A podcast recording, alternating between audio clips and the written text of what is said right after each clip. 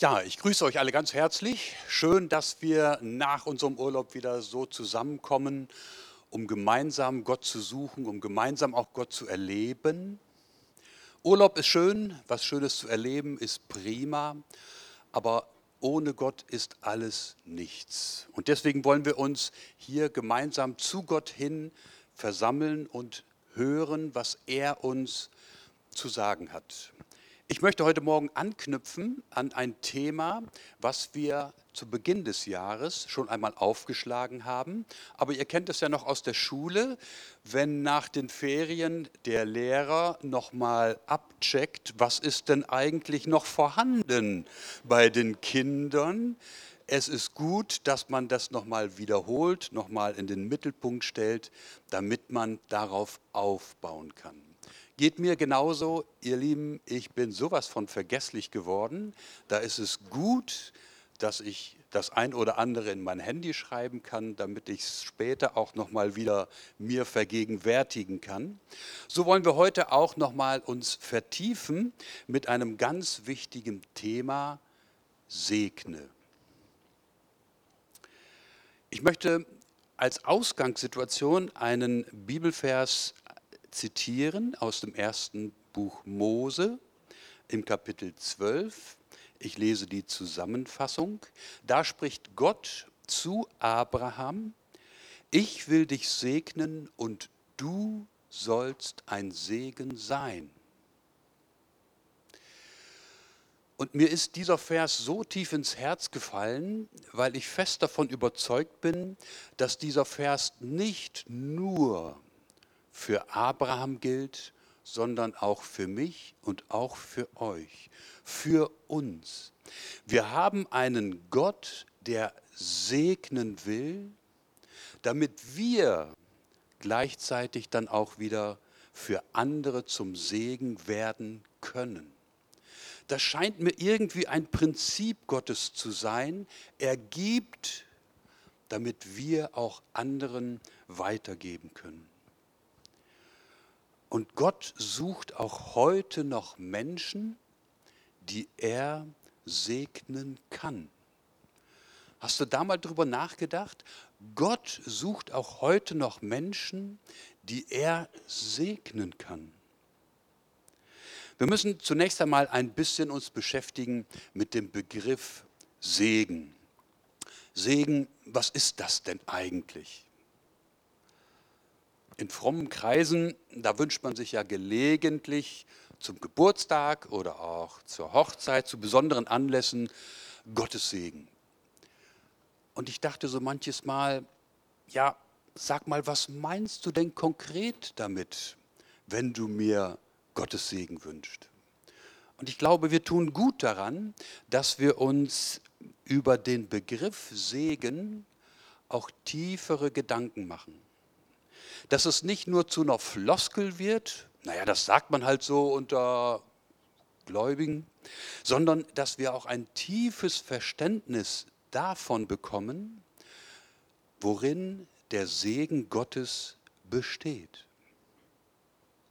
Lasst uns also den Wert und den Begriff Segen Gottes ganz neu auf die Spur kommen. Ich schlage ein Lexikon auf und lese zu dem Begriff Segen, Zitat, eine Zuwendung von göttlichem Heilsgut. Scheint sehr korrekt zu sein, klingt aber auch sehr korrekt und sehr technisch. Eine Zuwendung von göttlichem Heilsgut.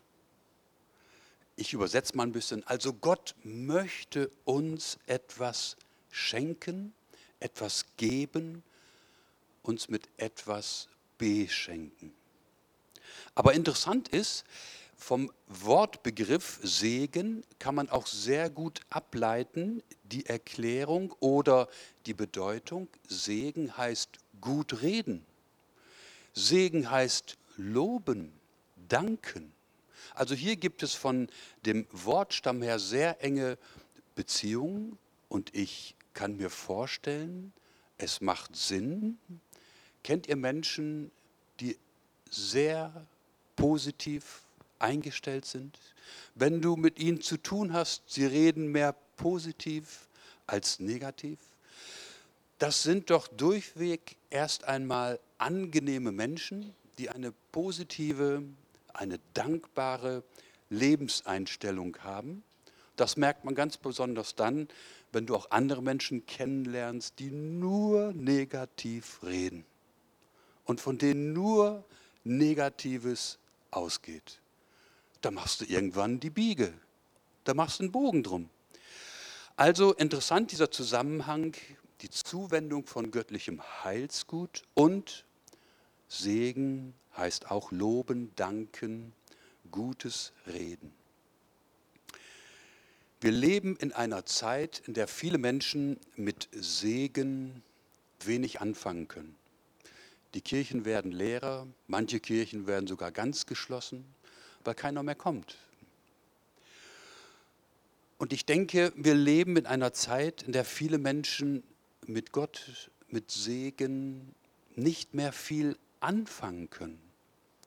Es passt nicht in ihre Erfahrungswelt, und irgendwie haben sie sich innerlich distanziert, auch von der Bibel, dem Gott der Bibel.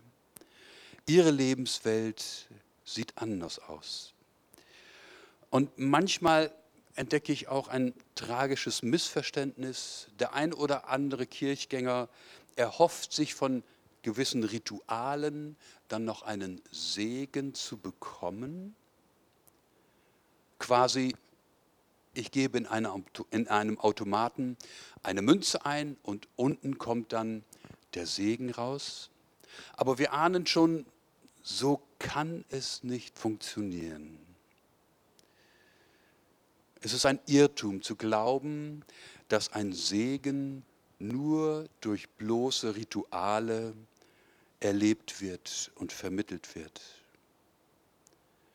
Falsche Erwartungen von Gott ergeben dann oft auch Enttäuschung. Falsche Erwartungen an Gott führen dann auch sehr schnell zu Enttäuschung. Vor einiger Zeit erlebte ich, dass mein Arbeitskollege in eine Lebenskrise geriet. Er hatte vor einem halben Jahr geheiratet, und nach wenigen Monaten erklärte ihm seine Frau, dass er sich scheiden lassen wollte. Und der Mann war zerbrochen, ist zerbrochen an dieser Erfahrung und ganz sicher auch in seinem Glauben. Sie hatten auch kirchlich geheiratet und klar kommt dann die Frage aus, auf, und was hat uns diese kirchliche Trauung dann gebracht? Wo ist denn der Segen? Wir merken, Segen fließt nicht einfach so durch bloße Rituale. Wenn wir in die Bibel hineinschauen, dann sehen wir, Gottes Segen fließt nie ohne eine Beziehung zu ihm. Und Gott macht seinen Segen auch abhängig von unserem Gehorsam. Zu Israel spricht Gott einmal in der Wüste, ich lege euch heute vor Segen und Fluch. Entscheidet euch, Segen oder Fluch. Gehorsam oder Ungehorsam, sucht mich oder geht eigene Wege, aber ihr werdet auch die Konsequenzen tragen müssen. Und von Abraham heißt es, er war ein Mann, der mit Gott wandelte. Ja, die Bibel nannte ihn sogar einen Freund Gottes. Hier ahnen wir, dass Abraham nicht nur ein religiöser Typ war, sondern Abraham suchte die Beziehung zu Gott. Und Gott ging darauf ein. Und deshalb konnte Gott Abraham auch segnen, weil Abraham aus der Beziehung zu ihm lebt. Und Gott sucht auch heute noch Menschen, die er segnen kann. Ich will dich segnen und du sollst ein Segen sein. Dabei leben wir heute in einer ganz besonderen Zeit, in einer ganz besonderen Heilszeit auch, denn durch die Erlösung in Jesus Christus hat Gott uns in ganz besonderer Weise gesegnet. Ich weiß nicht, ob ihr einmal den Vers im Epheserbrief gelesen habt. Ich zitiere ihn mal. Dort heißt es, gepriesen sei der Gott und Vater unseres Herrn Jesus Christus, der uns mit jedem Segen geistlicher Art, der in der Himmelswelt vorhanden ist, in Christus gesegnet hat. Bist du mal gestolpert über diesen Vers? Schau mal nach, ob er auch in deiner Bibel steht. Epheser 1, Vers 3. Das hört sich zunächst einmal ziemlich fromm an, ziemlich überdreht. Aber wenn du da mal näher hinschaust, hat dieser Vers ganz, ganz viel Tiefgang. Gepriesen sei der Gott und Vater unseres Herrn Jesus Christus, der uns mit jedem Segen geistlicher Art der in der Himmelswelt vorhanden ist, in Christus gesegnet hat. Korrekterweise müssten wir jetzt also sagen, Gott will uns nicht mehr segnen, er hat uns gesegnet. Ja, Amen. Gott hat uns gesegnet in Jesus Christus. Ihr Lieben, das packt mich immer wieder. Ich habe diesen Vers auch lange überlesen, nicht so wirklich ähm, begriffen. Aber je mehr ich diesen Vers anschaue, komme ich ins Nachdenken. Gott hat uns mit einem Segen, mit jedem Segen geistlicher Art, also alles, was Gott zu geben hat, hat er uns geschenkt in Jesus Christus. Das sollten wir uns nochmal ganz neu vergegenwärtigen. Wir dürfen also jetzt sagen, ich habe dich gesegnet und du sollst ein Segen sein.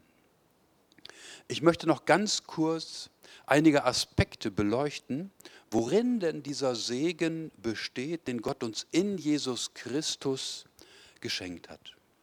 Zum einen klar die Erlösung von Schuld und Sünde am Kreuz. Jesus Christus hat für deine und für meine Schuld und Sünde am Kreuz geblutet und gelitten. Er ist die Sühnung für meine Schuld. Ganz wichtig, wenn also heute jemand hier sitzt mit einem schlechten Gewissen, wie auch immer, dann darfst du dich hier auf den Segen Gottes berufen. Ein zweiter Aspekt, der den Segen äh, beinhaltet, ist die Gabe des Heiligen Geistes. Ich weiß nicht, ob wir uns dessen immer wieder so bewusst sind. Die Gabe des Heiligen Geistes ist eine Auswirkung des Segens, der Erlösung Jesu Christi am Kreuz. Jesus hat für uns am Kreuz gelitten und er will durch den Heiligen Geist in uns hineinkommen. Und er will uns durch seinen Geist auch lehren. Wir dürfen uns aufgrund dieses Segens sogar Kinder Gottes nennen. Weiß, da ist oft ein Missverständnis. Oft hört man das Zitat, wir sind doch alle Kinder Gottes. Aber nein, wenn du die Bibel betrachtest, musst du differenzieren. Wir sind zwar alle Geschöpfe Gottes, aber ein Kind Gottes werden wir erst, wenn wir Jesus Christus in unser Leben aufnehmen. Ganz wichtig. Sonst kommen wir in Schwierigkeiten, wir verstehen die Welt nicht mehr, wenn wir hier nicht klar sehen. Durch Jesus Christus und seinem Segen sind wir, haben wir das Angebot, Kinder Gottes zu werden. Wir haben aufgrund der Erlösung Jesu Christi am Kreuz das ewige Leben in uns, wenn wir Jesus in unser Leben aufnehmen. Das heißt, wenn du stirbst, bekommst du nicht irgendwann ewiges Leben, sondern du hast ewiges Leben jetzt schon, wenn du jetzt Jesus Christus in dein Leben aufnimmst. Eine Auswirkung des Segens aufgrund der Erlösung durch Jesus Christus. Und ein ganz wichtiger Aspekt möchte ich noch hinzufügen. Jesus sagt, ich bin bei dir. Das gilt für Schüler, für Kinder genauso wie für Erwachsene. Ich müsste ganz besonders auch Schülern mal zurufen. Ich war damals in der fünften Klasse und hatte schreckliche Angst vor meiner Deutschlehrerin. Ich kam mit der gar nicht klar. Und ich weiß, wie das ist, wenn du in die Schule gehst und weißt, heute habe ich wieder Deutschunterricht und bei der Lehrerin, mit der ich überhaupt nicht klarkomme. Oder wenn du in die Schule gehst und du weißt, du wirst gemobbt. Und du musst morgen wieder hin, in die gleiche Schule, in die gleiche Klasse, zu den Menschen, die dich mobben. Da darf ich dir und euch auch zusprechen, Jesus will schon mit euch auch in die Schule gehen. Jesus sagt, er möchte bei uns sein. Wovor hast du am meisten Angst? Du darfst heute den Segen mitnehmen, dass Jesus dir zuspricht. Er möchte mit dir in die Situation hineingehen. Ich habe dich gesegnet und du sollst ein Segen sein. Darf ich dich einmal fragen, was möchtest du, dass die Menschen nach deinem Tod von dir sagen? Was möchtest du, dass die Menschen nach deinem Tod einmal von dir sagen? Inwieweit bist du zu einem besonderen Segen geworden für andere Menschen?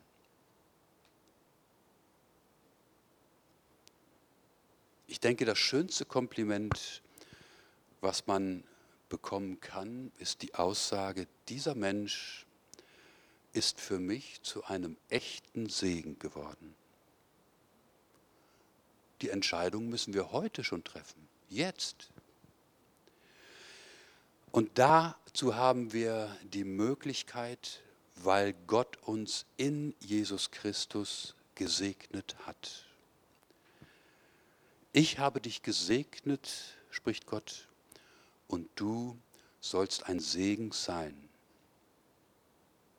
Jetzt macht die Corinna weiter und jetzt geht es auch mit diesem Prinzip von Segne nochmal konkret.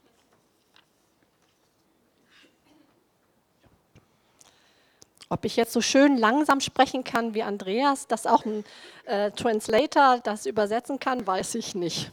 Da hat Andreas eine besondere Begabung. Ja, Gott möchte durch uns die Herzen anderer Menschen berühren. Das ist mir nochmal so deutlich geworden. Er möchte uns segnen, damit wir ein Segen sind. Und das heißt, dass Gott durch uns die Herzen anderer Menschen berühren möchte. Und Du und ich, wir sind Botschafter von Gott in dieser Welt.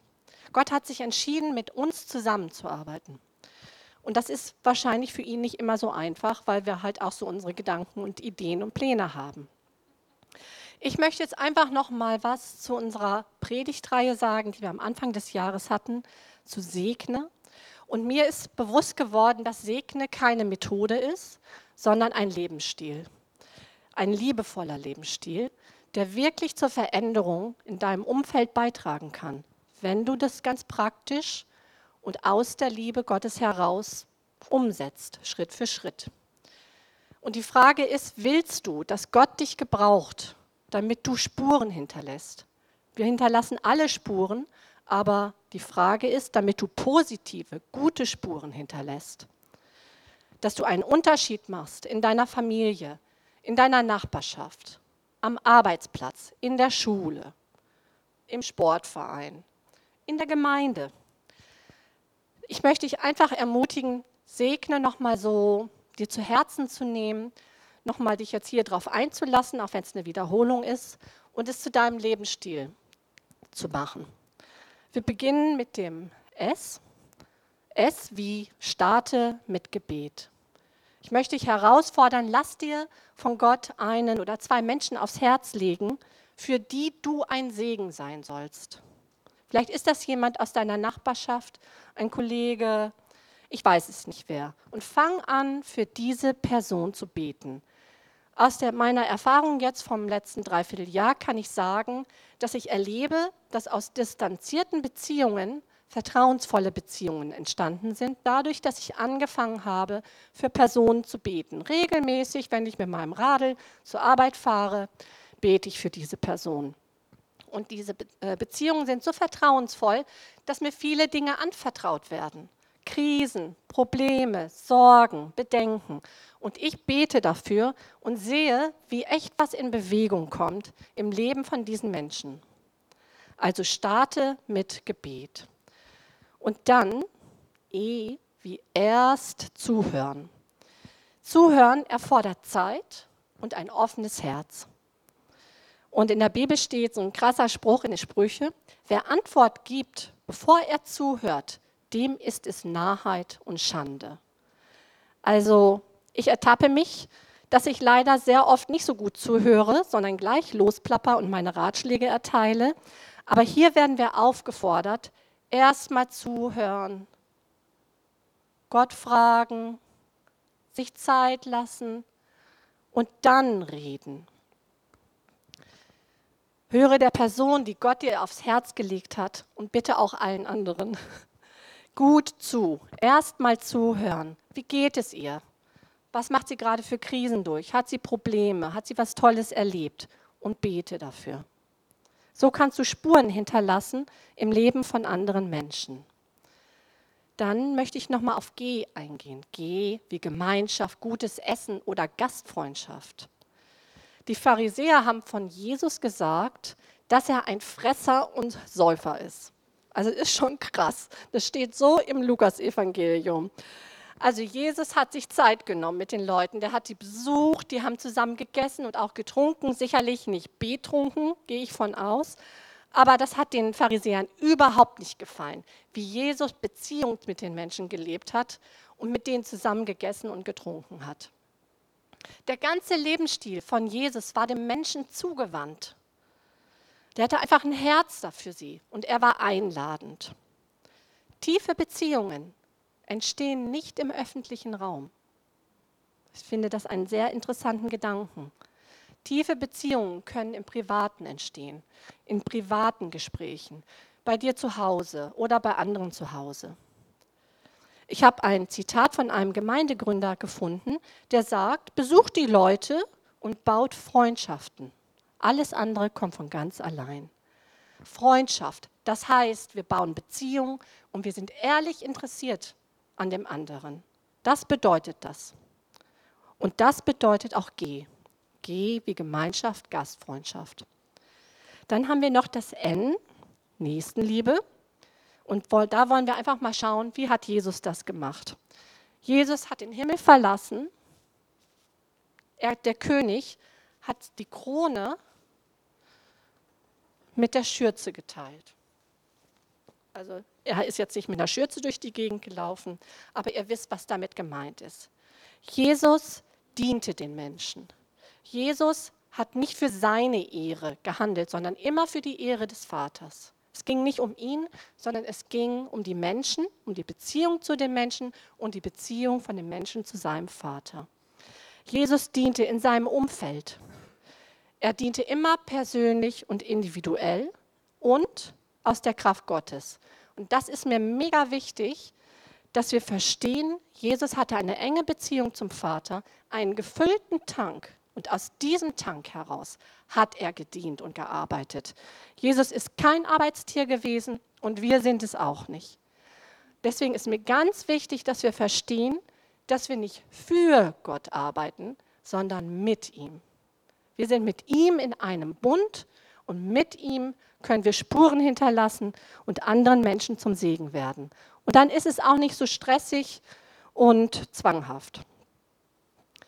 Beim E haben wir Erzähl deine Geschichte. Und ich möchte dich ermutigen, dass du nicht klein von deiner persönlichen Geschichte mit Gott denkst. Jesus hat mit dir Geschichte geschrieben. Und das ist wertvoll. Das ist nichts Kleines.